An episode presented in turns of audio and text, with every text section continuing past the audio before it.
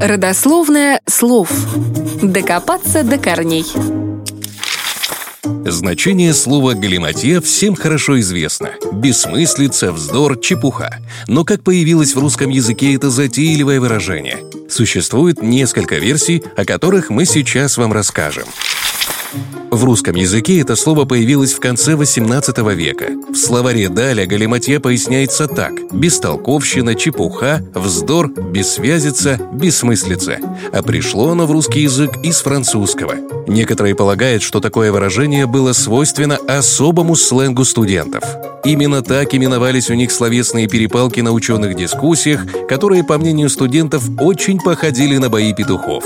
Галус с латыни переводилось как «петух», а матиес с греческого как «знание». Некоторые языковеды считают, что появлением этого слова люди обязаны Мишелю де Монтенью, жившему в XVI веке. Он был известен как политический деятель, писатель, мыслитель и философ эпохи Возрождения. Именно он, как думают многие, и ввел в литературный язык такое понятие, как «jargon des galimatias», что в переводе означает «непонятный жаргон». Немало сторонников и у другой версии, согласно которой галиматья произошло от французского «галимафрея» в обозначении «бурды». Этим словом французы пользовались там, где речь шла о плохо приготовленной еде. Таким словом именовали рагу, которое готовилось из всех продуктов, что были под рукой. Еще одна интересная версия, согласно которой происхождение слова «галиматья» связано с именем парижского врача Галиматье. Этот доктор завоевал популярность тем, что кроме традиционного врачевания он еще лечил своих пациентов смехом.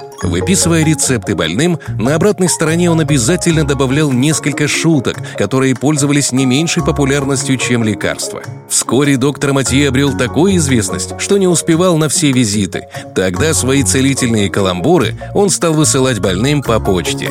Вот таким образом появилось слово «галиматья», и означало оно «целительная шутка, каламбур», а доктор Галиматье стал родоначальником достаточно популярной сейчас смехотерапии. Какая из версий происхождения слова «галиматья» верна, неизвестно, но большинство ученых уверены, что в языке это слово вошло все же благодаря доктору Галиматье.